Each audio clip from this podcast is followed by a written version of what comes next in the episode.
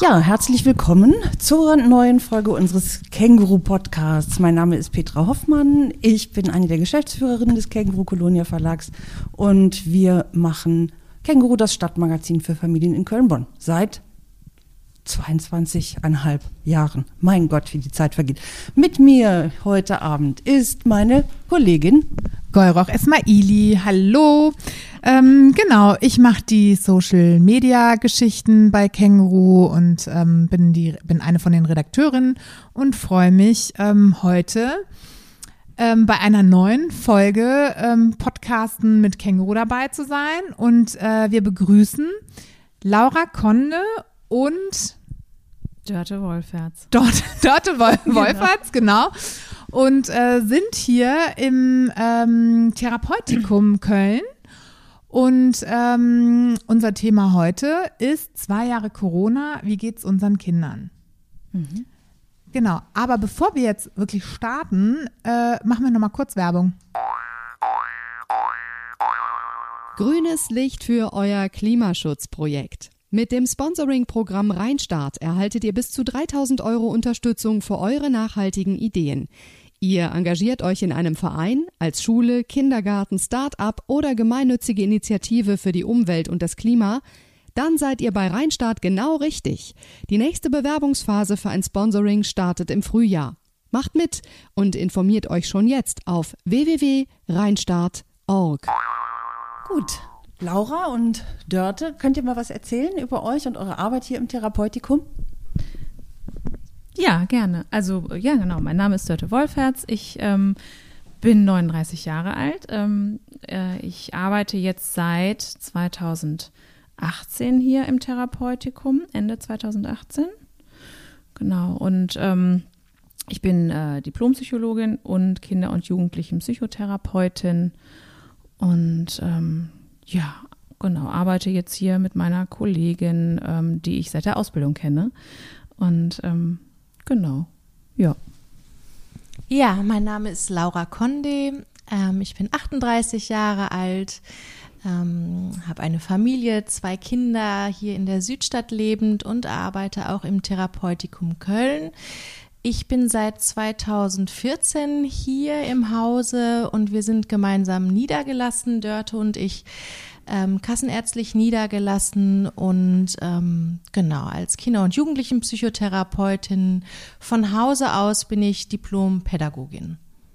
Ah ja, wir haben natürlich ein bisschen recherchiert ne, und waren auf eurer Webseite. Und da habe ich bei dir, Dörte, gelesen, zertifizierte Kinderschutzkraft. Was heißt das? Genau. Ja, ich habe vorher, ähm, bevor ich hier äh, eingestiegen bin, habe ich bei der äh, bei einer anderen Wohlfahrts äh, ähm, wie nennt man das denn? Äh, also habe ich woanders gearbeitet und habe dort ähm, äh, als Kinderschutzfachkraft gearbeitet. Das heißt, ich habe Einrichtungen, Kindergärten und Grundschulen beraten, wenn es um Kindeswohlgefährdung ging. Also Kinder, die auffällig wurden in dem Kontext in der Schule, in der Kita. Und ähm, da wurde ich hinzugeholt. Das wurde aber anonym beraten. Also ich habe die Kinder selber nicht kennengelernt und habe nur die Mitarbeitenden äh, oder die Erzieherinnen und Lehrerinnen dort beraten. Das Thema Kindeswohlgefährdung, das kommt ja im Moment eigentlich auch immer wieder mal in äh, die Öffentlichkeit. Ne? Das, die Situation gerade durch Corona zwei Jahre viel äh, Homeschooling, Homeoffice, sehr viel Belastung für Familien, ähm, dass, dass Kinder einfach da auch äh, in ihrem, ja, in ihrem Wohlgefährdet sind.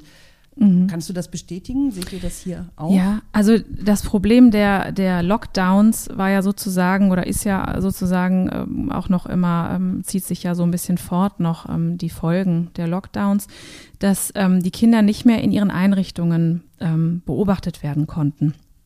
Und somit waren sie eben in, äh, in den Haushalten, wo vielleicht eh schon auch äh, Schwierigkeiten vorher waren, ähm, mehr oder weniger versteckt und man konnte nicht mehr eingreifen, ähm, wenn da doch schwierige Situationen aufgetreten sind. Die Kinder wurden ja sonst schon mal von Lehrerinnen ähm, ja, gesehen, beobachtet, da wurde, ist schon was aufgefallen. Und die Lehrer oder die Erzieherinnen konnten dann auch eine Meldung ans Jugendamt machen. Ähm, und ähm, oder haben sich dann halt eben erstmal beraten, so wie bei mir früher als Kinderschutzfachkraft wurden sie dann beraten. Und das ist eben weggefallen jetzt in den letzten zwei Jahren und das ist ein großes Problem gewesen. Da sind viele, viele Kinder ähm, ja einfach nicht aufgefallen und dann damit auch untergegangen. Ähm, ich habe jetzt auch im Zuge der, äh, des Podcasts so ein bisschen recherchiert im Internet und äh, bin auf eine Studie gestoßen, die jetzt irgendwie gestern, vorgestern rauskam, ähm, Uniklinik Essen. Also die ist noch nicht komplett durch, also ist nichts, noch nichts Hochoffizielles, aber die Studie hat jetzt auch besagt, dass die ähm, Lockdowns dazu geführt haben, dass die Suizidrate bei Kindern stark angestiegen ist. Also mhm. im zweiten Lockdown noch mal mehr als im ersten. Wie ist denn da eure ähm, naja, Erfahrung? Wir sitzen jetzt hier so im, in der schönen Südstadt, ne, in einem, mhm. ne, ja, in einem, genau, in einem privilegierteren äh, Viertel. Ähm, genau, also wie, wie, wie würdet ihr das jetzt so einschätzen oder wie seht ihr das in eurer Arbeit?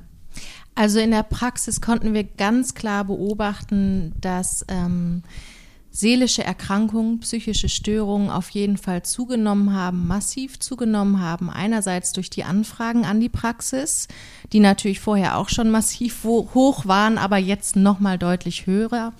Und vor allen Dingen die ähm, spezifischen Erkrankungen, also zum Beispiel Depressionen, Angststörungen, Essstörungen und Gewalt in der Familie, also häusliche Gewalt, was eben schon angesprochen wurde. Also ähm, die Familie oder das häusliche Umfeld ist ja eine der größten Gefährdungssituationen für Kinder und Jugendliche und das Netzwerk ähm, Schule und Kindergarten, wie Dörte eben schon sagte, fällt einfach weg durch Lockdowns und durch diese Corona-Situation und dadurch konnten auch die Hilfen nicht in Anspruch genommen werden.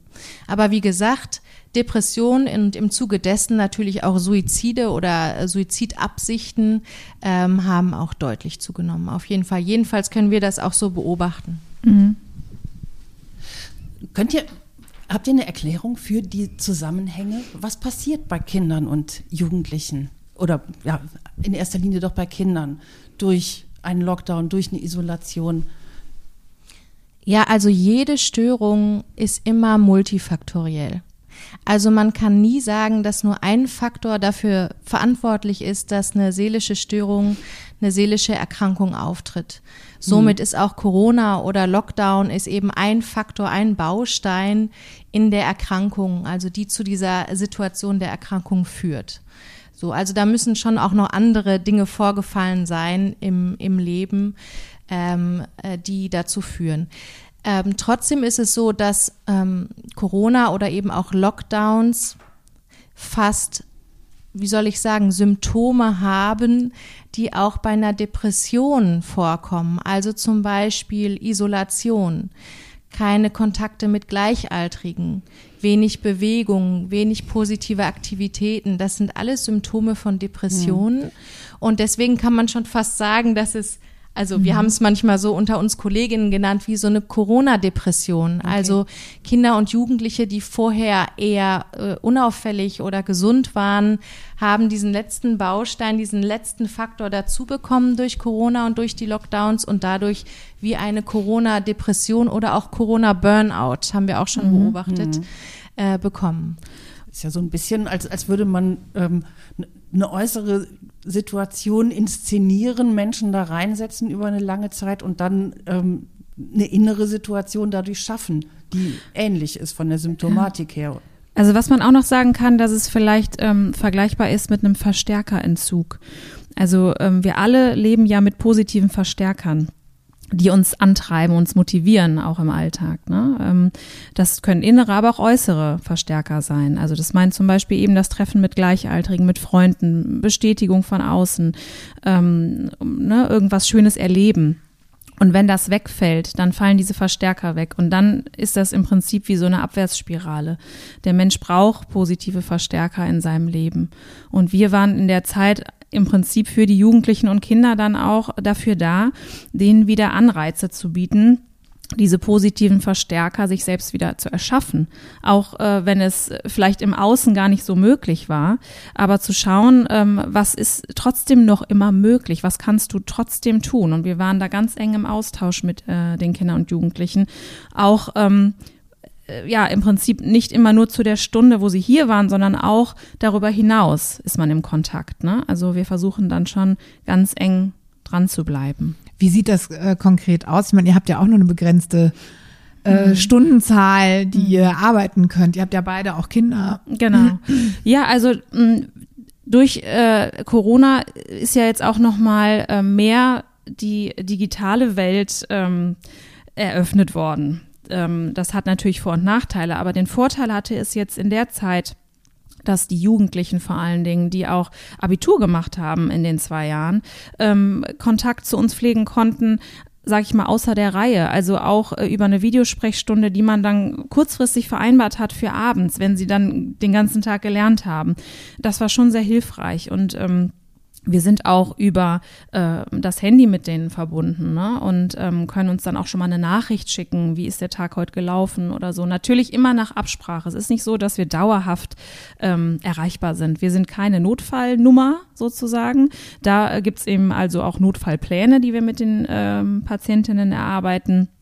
Äh, sprich, die bekommen dann von uns Nummern für den Notfall, fürs Wochenende und für die Nacht und sowas. Ne? Wir haben immer nur eine spezielle Sprechzeit für die. Da würde mich jetzt direkt an der Stelle mal interessieren, ähm, also ich sehe auch zu Hause, ich habe ja auch eine Tochter, ähm, telefonieren. Ne? Die telefonieren super viel und FaceTime und WhatsApp und ich weiß nicht was. Und habe ich mich gefragt, ich meine, ich habe auch früher viel telefoniert, haben wir, glaube ich, alle stundenlang am Telefon gehangen.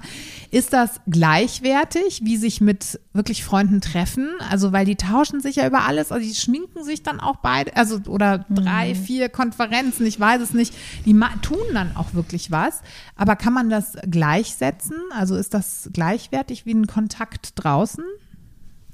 Nee, es ist nicht die gleiche Begegnung wie Face-to-Face -face. und ähm, es sind auch andere Dinge spürbar, wenn man sich in der Realität äh, begegnet. Das denke ich schon. Aber, und da müssen wir, muss unsere Generation auch immer ein bisschen dazulernen, immer am Ball bleiben, dass es ähm, für die Kinder und Jugend, also für die Jugendlichen, vor allen Dingen über die spreche ich jetzt, ähm, eine Möglichkeit des Austausches ist, vor allen Dingen, wenn eben der Kontakt, der reale Kontakt so reduziert ist, ist es eben eine Möglichkeit und es ist eine höhere Kontinuität. Also wenn zum Beispiel nur in der Schule ein Kontakt stattfindet, dann äh, nochmal in der Freizeit äh, äh, irgendwie miteinander Zeit verbringen, auch wenn es nur virtuell ist, ist zumindest eine Möglichkeit. Ist natürlich nicht die beste, weil äh, miteinander in die Stadt gehen ist einfach nochmal was anderes, aber es ist auch eine Möglichkeit und hat auch seine Qualität. Mhm.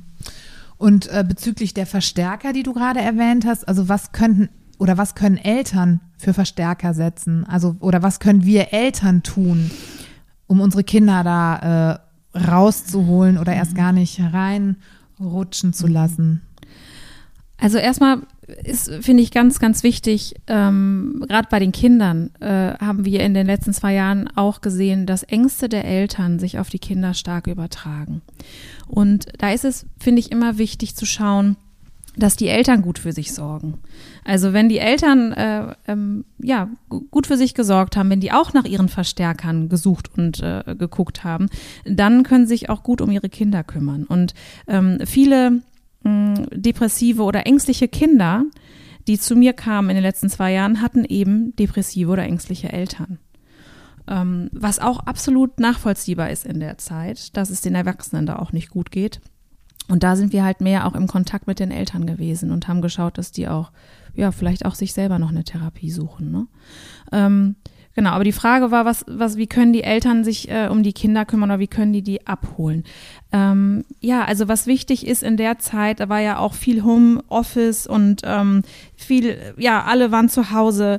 Ähm, ich finde immer wichtig, dass man ganz klar auch ähm, kennzeichnet, wann ist jetzt auch die Arbeit zu Ende. Also wann haben wir jetzt Familienzeit und dann liegt das Handy eben nicht nochmal neben mir und ich gehe nochmal dran, sondern ich kümmere mich jetzt wirklich ganz gezielt um die Familie und um diese ähm, Zeit, die mir da wichtig ist. Und ähm, viel natürlich auch rausgehen in der Zeit, ganz, ganz wichtig, sobald das möglich war. Auch äh, Spaziergänge, ähm, ähm, gemeinsame Spieltreffen vielleicht auch verabreden. Ne? Also das, was möglich war in diesen ähm, Lockdowns. Also auch immer zu schauen, mit wem kann man sich treffen, was ist in dem Moment auch regelkonform ne? und das dann aber auch machen. Das war uns auch wichtig für die Kinder und Jugendlichen. Ne? Und das können die Eltern natürlich dann auch organisieren. Ne? Hm. Ähm, du hast gerade gesagt, dann sollen die Eltern sich auch eine Therapie suchen, möglicherweise. Mhm. Ähm, ganz so einfach ist das aber nicht, nee. ne, eine Therapie, einen Therapieplatz zu finden. Ja, auf jeden Wie Fall. Würdet aber ihr denn genau. die Situation beschreiben? Also Generell bei uns ist es sehr, sehr schwierig, äh, jetzt mhm. noch immer. Wir haben eine lange, lange Warteliste. Ähm, äh, und das sieht bei den erwachsenen Therapeuten auch nicht anders aus und Therapeutinnen. Ähm, da ging es mir jetzt erstmal darum, um die Bewusstheit zu schaffen. Natürlich. Ne? So, aber dass die glaube, Eltern die Bewusstheit verstehen. Genau. ist möglicherweise da, aber der Zugang ja, ist nicht immer. Nicht also da. bei uns waren auch zum Teil Eltern, die hm. anriefen, verzweifelt sind, das Kind funktioniert in Anführungsstrichen nicht mehr normal und es braucht jetzt dringend eine Therapie und dann sitzt das Kind bei uns und ja, also ich habe auch mhm. öfter erlebt, dass es dann nicht so das Problem beim Kind lag. Ne? Deswegen habe ich es jetzt eben so erwähnt. Ja. Genau. Ja, also das ist auch ein gesundheitspolitisches System. Ne? Also ähm, schon vorher waren die Therapieplätze rar und die Kassensitze für Psychotherapeutinnen und Therapeuten sehr rar. Und ähm, in Corona, in der Pandemie hat auch äh, die Gesundheitspolitik nicht darauf reagiert. Also es ging viel um Intensivbetten und mhm. dass man da schaut, dass alle gut versorgt sind. Das ist auch total wichtig. Aber um die seelische Versorgung ging es ja. bis vor sehr kurzer Zeit überhaupt gar mhm. nicht. Also jetzt werden langsam Stimmen äh, lauter. Und da hätte man eigentlich politisch reagieren müssen. Also man hört, also es gibt genug Therapeutinnen und Therapeuten. Das ja. ist ja das Schlimme. Aber es gibt nicht genug Aber Kassensitze. Es gibt nicht genug Kassensitze, verstehe, ja. genug mhm. Zulassungen mhm. und am Ende geht es leider immer um Geld. Ja.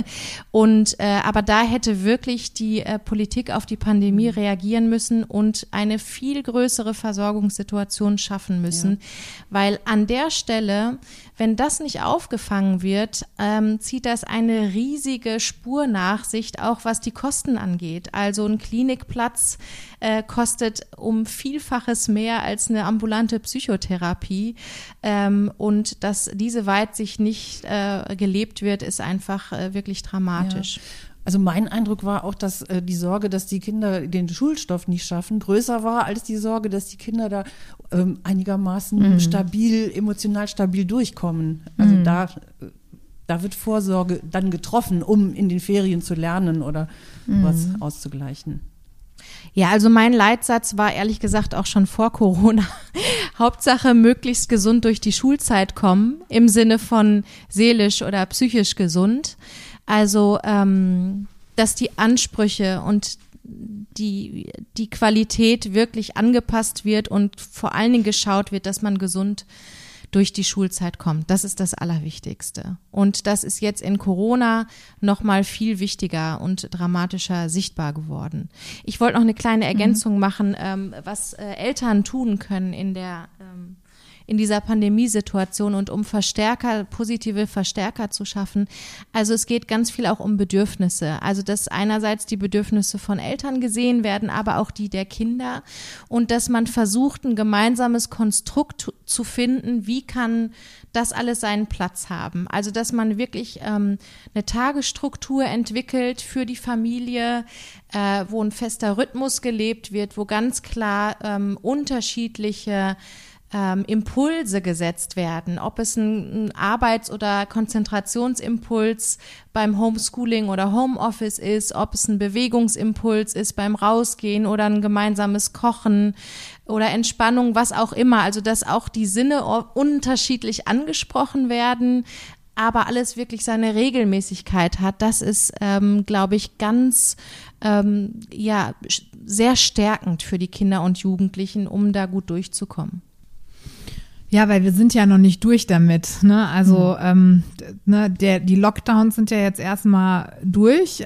Hoffen wir, dass kein weiterer kommt. Ähm, aber gut, die Zahlen steigen und die Medien berichten ja täglich davon. Und ähm, es sind ja keine schönen Szenarien, die gerade auch so ähm, perspektivisch äh, gemalt werden. Ich meine, da frage ich mich auch immer, wie schütze ich meine Kinder vor solchen Nachrichten, vor solchen also hm. ne, Medien, wie gehe ich, wie, wie kann ich mit meinen Kindern darüber reden, wie kann ich das thematisieren? Hm. So habt ihr da vielleicht Tipps oder Ideen oder also ich finde, das ist vom Alter abhängig ne? und auch natürlich auch vom Kind selbst, aber ähm, mit kleineren Kindern, also Kindergarten, Grundschule, erstmal gar nicht, äh, also da geht es auch nicht um die Nachrichten, die sind ja eigentlich nicht auch für das Alter gedacht, ne? die man sich selber abends anguckt ähm, oder auch hört. Ähm, äh, ich finde, so ab äh, weiterführender Schule geht es schon darum, äh, mit den Kindern auch altersentsprechend ähm, das zu erklären und aufzuklären.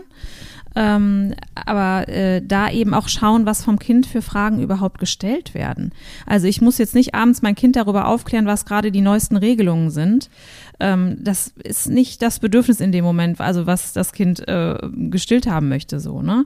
Deswegen einfach schauen auch, was vom Kind kommt, welche Fragen da hochkommen. Manchmal sind ja auch in der Klasse Kinder, die schon sehr weit da sind, äh, gedanklich, und ähm, die äh, erzählen dann was oder stellen eine Frage und das kommt dann manchmal auch nach Hause. Und ähm, dann kann man natürlich darauf eingehen. Ne? Aber es wäre halt gut, da eine, eine kindgerechte Sprache zu finden. Ähm, ja. Aber wie finde ich die denn? Ja, ja, Was, das. Also, mhm. Gut, es gibt sicher das ein oder andere Kinderbuch inzwischen darüber. Ich glaube, auf, ja. der, auf der Känguru-Website haben wir auch einige stehen. Die verlinken wir nochmal unter dem Podcast. Ähm, hast du sonst noch einen Tipp oder ihr noch einen Tipp? Ja, vielleicht hast du ja Tipps, genau, weil ich dachte jetzt gerade, ja, kindgerechte Sprache, mhm. ähm, ganz wichtig, mhm. aber die Erwachsenen schaffen es ja noch nicht mal. Also da so eine Sprache zu entwickeln oder auch miteinander zu reden. Und ich habe jetzt in unserem äh, Kreis auch die Erfahrung gemacht, dass die Kinder, also ich bin zufällig reingekommen, meine Tochter ist zwölf, die hatte Freundinnen da und die haben dann äh, untereinander sich auch besprochen und dann fielen auch so Sachen wie, ja, du bist ja eine Verschwörungstheoretikerin und so. Mm. Und da habe ich gedacht, so, wow, wow, wow, wow, was ist denn jetzt hier los? Also unter so zwölfjährigen Kindern. Und dann habe mm. ich erstmal gesagt, lasst das, bitte sprecht über sowas einfach nicht, das kriegen schon die Erwachsenen nicht hin. Im Nachhinein habe ich gedacht, war vielleicht jetzt auch nicht so toll, aber ähm, also wie, ja, da war ich an der Stelle auch echt mhm. unsicher, ne? Mhm. Wie, weil das ist ja auch ein Thema, das äh, Erwachsene gerade so spaltet und äh, Erwachsene oft keine mhm. richtigen Worte finden. Mhm. Ja, also mh, mm, ich finde, man kann das irgendwie jetzt gar nicht so pauschal sagen. Ne? Also es gibt jetzt kein Patentrezept in dem Sinne, aber ich ähm, denke, was immer gut ist, zu fragen, was, was verstehst du denn darunter? Wo hast du das gehört? Was, was fällt dir dazu ein? Ne? Also ähm, nicht was überzustülpen, sondern auch erstmal zu gucken, was weiß denn jetzt zum Beispiel die Zwölfjährige über Verschwörungstheorien? Oder was stellt sie sich darunter vor auch? Ne? Und dann kann ich ja auch einsteigen und relativ nüchtern bleiben dabei. Also es geht ja da nicht. Ähm, um, äh, ja, ich will jetzt hier eine Diskussion beginnen mit einem Kind, sondern es geht ja um Fakten und um, ähm, was sagt die Wissenschaft. Also wirklich relativ nüchtern bleiben. Ich finde, es ist immer ganz gut erklärt bei der Maus zum Beispiel. Ne? Also äh, ähm, da ist es ja auch immer sehr basal und sehr runtergekocht den Kindern. Und da kann man vielleicht auch mal gucken. Ich glaube, die Gibt's haben eine Corona-Maus? Ich glaube, es gibt ja? auf jeden Fall von, äh, äh da gibt es auf jeden Fall auch einige Ausschnitte, die ich schon gesehen habe, die damit zusammenhängen. Mhm. Ich habe mhm. heute noch eine ganz gute Seite gefunden, fand ich. Und zwar heißt die Corona und Du. Das ist ein Infoportal zur psychischen Gesundheit für Kinder und Jugendliche. Ähm, könnt ihr mhm. euch ja vielleicht auch mal angucken. Die haben so einen Kinder- und Jugendlichen-Teil. Du kennst die, du nix mhm. so. Und die haben auch einen Teil für Eltern. Und ich, ähm, ich fand die einfach sehr empathisch. Also, mhm. weil ich, ich glaube, das ist, das ist irgendwie auch wichtig, dass man ähm, irgendwo vermittelt bekommt als, als Kind und auch als Elternteil. Das ist auch ein Stück weit okay dass mhm. du da, dass du belastet bist und dass du darunter leidest Auf unter der Fall. Situation. Mit dir stimmt trotzdem alles. Mhm. So. Genau, auf jeden Fall. Also da auch zu validieren, das bedeutet, ich nehme das Kind in dem Moment ernst und ähm, sage ihm, dass das, was es sich, was es gerade fühlt, absolut verständlich ist. Ne? Und das ist mit, finde ich, auch in der Therapie und auch zu Hause mit den eigenen Kindern wirklich ganz, ganz essentiell ne? die Gefühle ernst zu nehmen und ähm, auch zu bestätigen, dass die ihre Berechtigung haben. Ja, und ein ganz großes Stichwort ist äh, Akzeptanz. Ne? Also das äh, hast du gerade ja schon mal angesprochen und äh, Dörte jetzt auch. Also zu akzeptieren, Überforderungen zu akzeptieren, Angespanntheit, Ängste, all diese Gefühle haben ihre Berechtigung und die dürfen da sein und die müssen auch nicht schnell aus der Welt geschafft werden oder so. Also das ist kein Arbeitsauftrag, sondern das ist erstmal ähm, das ist erstmal eine Tatsache, die so sein darf, die zum Menschsein dazugehört. Ne? Und, und dann kann man damit auch viel leichter umgehen. Man kann auch viel leichter ein Gefühl, wenn es ein negatives ist, loslassen, wenn man es vorher akzeptiert hat und als Anteil von sich selbst auch wahrgenommen hat. Hm. Ja, Verbundenheit. Ne? Also ich glaube, wenn man in die Verbindung geht, dann ähm, lässt sich wahrscheinlich vieles einfach besser erklären und verstehen auch, ne? Mhm. Ja, Verbundenheit und in Beziehung bleiben. Eigentlich ja. alle problematischen Themen. Also sonst haben wir ja auch viel mit Medien, mit Drogenkonsum, all diese Themen, die so im Jugendalter äh, besonders relevant sind. Da ist tatsächlich das Patentrezept in Beziehung bleiben, immer ganz nah dran sein, sich alles erklären lassen. Was interessiert dich daran? Was machst du da? Welche Funktionen nutzt du? Was macht dir besonders Spaß daran oder auch nicht? Also ähm, das ist wirklich eine gute Herangehensweise für problematische Themen. Mhm. Ja, ich habe dann am nächsten Tag nochmal, um das aufzulösen, habe ich dann nochmal mit den Mädels drüber gesprochen. Aber ich war selber erstmal so äh, geschockt, dass so Begriffe mhm. unter diesen Kindern fallen mhm. und dann auch in so einer, mit so einer Wut und also das war so, ja, das war irgendwie nicht schön, aber ich brauchte dann erstmal ein paar Stunden und dann haben wir das gelöst. Mhm. Ja, und ein Teil des Themas, ähm, das war auch vor Corona schon immer wieder Thema bei uns in der Praxis, aber es wird mit Corona noch äh, brisanter sind Eltern- und Kindebene oder Erwachsenen- und Kindebene. Also, dass da immer wieder auch geschaut wird, was ist für wen bestimmt. Genauso wie die Nachrichten, die Dörte gerade angesprochen hat. Also, normale Nachrichten sind einfach nicht für Kinder gemacht und können extrem verstörend und beängstigend wirken. Genauso wie aber auch Gespräche. Und da müssen wir Erwachsenen total dran arbeiten, dass wir nicht vor den Kindern, vor allen Dingen vor so kleinen Kindern wie Grund- und äh, Kindergartenkinder, Grundschul Grundschulkinder und Kindergartenkindern, dass wir nicht über diese ähm, Corona-Themen äh, uns so wahnsinnig äh, austauschen oder sogar echauffieren, sondern das hat da einfach gar nichts zu suchen. Möglichst sicherheitsschaffende Umgebung für das Kind äh, ähm, bewahren, sozusagen. Das kann man immer noch gerne abends dann mit dem Partner besprechen oder mit einer guten Freundin sich austauschen, aber nicht vor den Kindern. Ja, ja. Ähm, ich habe noch eine Sache, Unterstützungsangebote für Kinder, die jetzt wirklich auch in Not sind. Ähm, und die, die, die rufen ja keinen Therapeuten an, ne? sondern mhm. ähm, wo können die sich hinwenden? Also es gibt ja die Nummer gegen Kummer. Ähm, das ist so eine mhm. ähm, Anlaufstelle, die ich jetzt auch kenne. Habt ihr noch Orte oder ähm, Angebote, die ihr mhm. kennt, wo ihr sagt, da könnte man sich hinwenden? Genau, also es gibt die Nummer gegen Kummer, die ist ja anonym und äh, rund um die Uhr zur Verfügung für Kinder mhm. und Jugendliche. Ähm, dann gibt es ja ähm, diverse Vereine, auch in Köln oder auch deutschlandweit, ähm, die Beratungsangebote auch äh, machen für Kinder und Jugendliche. Mhm. Therapieplätze haben wir ja gerade schon ja. drüber gesprochen, ist relativ schwierig. Es gibt auch super Kolleginnen und Kollegen, die in den Beratungsstellen arbeiten. Äh, die kann man auch gut rausfinden übers Netz. Ja. Ähm, dann gibt es die Kliniken, ähm, die auch ambulante Angebote machen, Kinder- und Jugendpsychiatrie oder auch die Uniklinik, die eine Ambulanz hat und vor allen Dingen auch die Ausbildungsinstitute für Therapeutinnen und Therapeuten. Auch da gibt es ambulante psychotherapeutische Plätze. Ja, wir werden da mal ein paar Beispiele unter dem Podcast verlinken. Ja. Äh, da würde mich an der Stelle auch nochmal interessieren, äh, du meintest, dass ähm, politisch sich da jetzt gerade was tut. Das ist ja vielleicht mal hoffnungs bringend. Was tut sich denn da?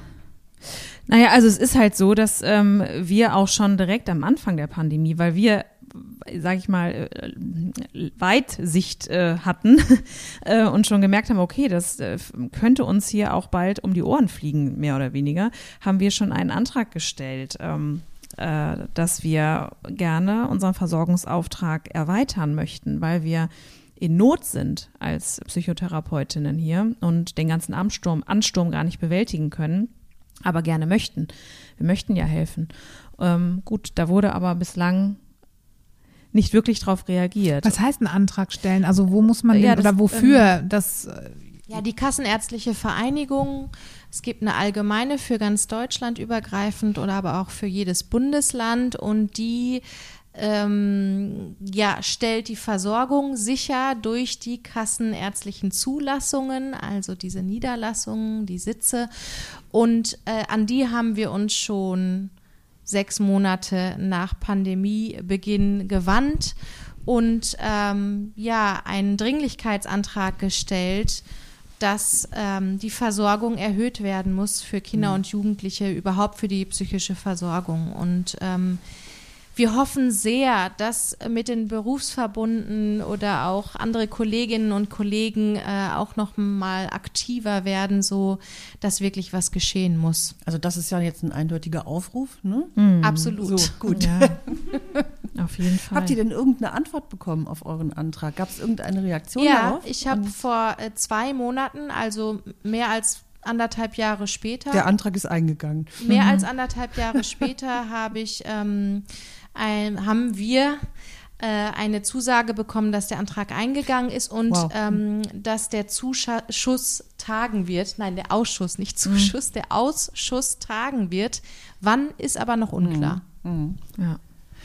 Was haltet ihr von Gruppenangeboten? Weil das ist ja Mhm. irgendwo ein, ein guter, Sch- also ein besserer Schlüssel. Ne? Man, man kann mehr Kinder und Jugendliche versorgen mit weniger ähm, Personalressourcen, also weniger therapeutischen Ressourcen. Ja, es gibt trotzdem eine Deckelung.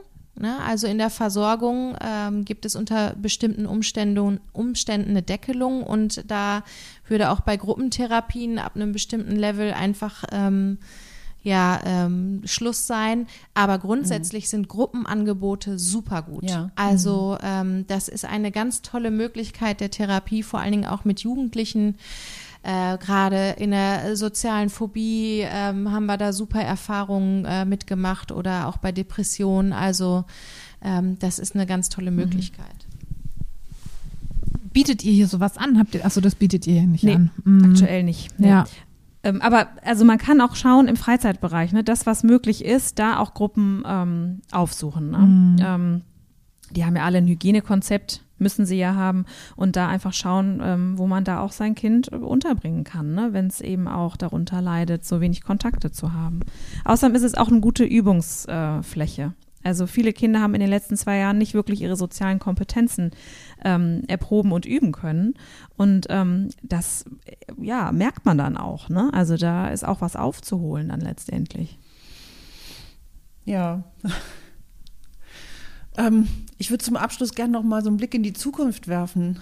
Holt mal eure Glaskugel raus und ähm, also zum einen Langzeitfolgen, das zwei Jahre Corona ist vielleicht, also jetzt ist vielleicht auch noch nicht der Punkt, über Langzeitfolgen zu sprechen, aber vielleicht habt ihr eine Ahnung, was da noch auf uns zukommt. Und zum anderen, ähm, was wäre kurzfristig machbar? Was würdet ihr euch wünschen? Also jetzt vielleicht auch nicht von der Bundesregierung, sondern hier in Köln. Was, was könnten wir hier schnell auf die Beine stellen, um, um wirklich so ein Stück, also nicht eine Lösung anzubieten, aber ein bisschen Erleichterung anzubieten? Habt ihr da eine Idee? Also ich bin erstmal immer optimistisch, ne? Sonst Sehr könnte gut. ich diesen Job gar nicht machen. Ich glaube auch, wir haben es bald geschafft. Auf jeden Fall. Mhm. Nein, wirklich, bald ist es geschafft. Das ist meine feste Überzeugung und ähm, den Optimismus, den muss man auf jeden Fall aufrechterhalten bei allen Beteiligten äh, und Hoffnung schaffen äh, und positive Aktivitäten, die wir auch schon genannt haben.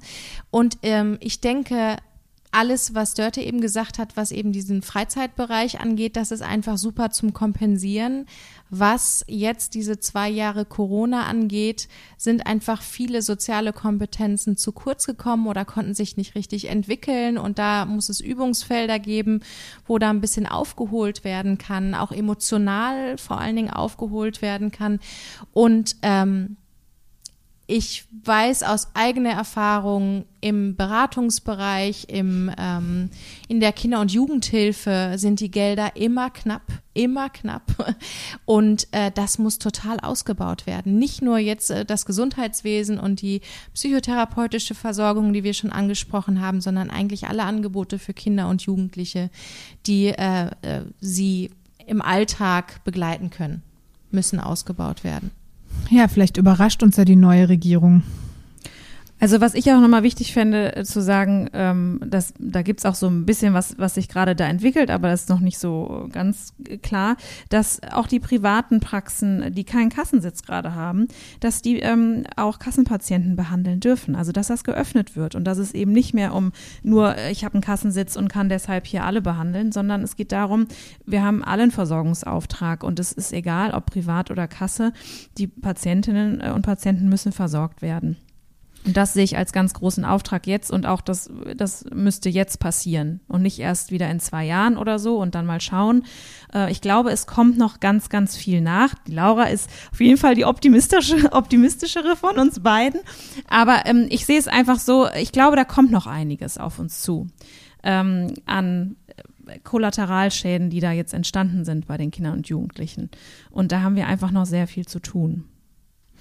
Aber äh, dieser Wunsch, also das finde ich eigentlich total schön, ne, was du jetzt gesagt hast. Ich meine, ihr habt einen Sitz, aber dass du dann sagst, hey, einfach alle Therapeuten, ausgebildeten Therapeuten äh, sollen versorgen dürfen. Auf jeden Fall. Also das äh, finde ich toll. So war es früher, ne? Ach ja. Genau, so war es früher und man könnte ja eigentlich zu dem System zurückkehren wie Zahnärzte auch und Zahnärztinnen, ja, die dürfen sich einfach niederlassen. Und Psychotherapeutinnen und Psychotherapeuten müssten das auch können, um Stabilität zu schaffen langfristig. Also eigentlich war das jetzt ein schönes Abschlusswort, aber ich habe da jetzt noch eine Frage. Wer stellt sich denn dagegen? Also wer sagt denn, äh, wer hat denn, wer möchte das nicht? Naja, da geht's halt wieder um auch äh, die, die, ja, die Kassenärztliche Vereinigung und letztendlich auch auf Bundesebene, wie das geregelt wird ähm, mit Kassensitzen. Da geht's ja um Versorgungsaufträge, um Gelder, um Zuschüsse und was weiß ich alles. Also das ist eine gesundheitspolitische äh, Entscheidung auch.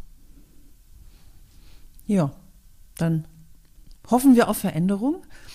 Kurzfristige Veränderungen. Man kann sowas ja auch einfach mal als Experiment starten. Ne? Das muss ja, also ich, ich glaube, wir haben oft den Anspruch, dass äh, solche Veränderungen dann äh, jetzt entschieden werden und dann für immer und ewig halten müssen. Man könnte ja auch sagen, wir öffnen das Ganze jetzt mal für zwei Jahre, um ja, diese da Situation ist ja so, jetzt genau. auch zu entschärfen. Ja, sowas ist gerade auch da im Gespräch. Mhm. Ähm, und die Anträge auch vielleicht nochmal als Aufruf. Ja.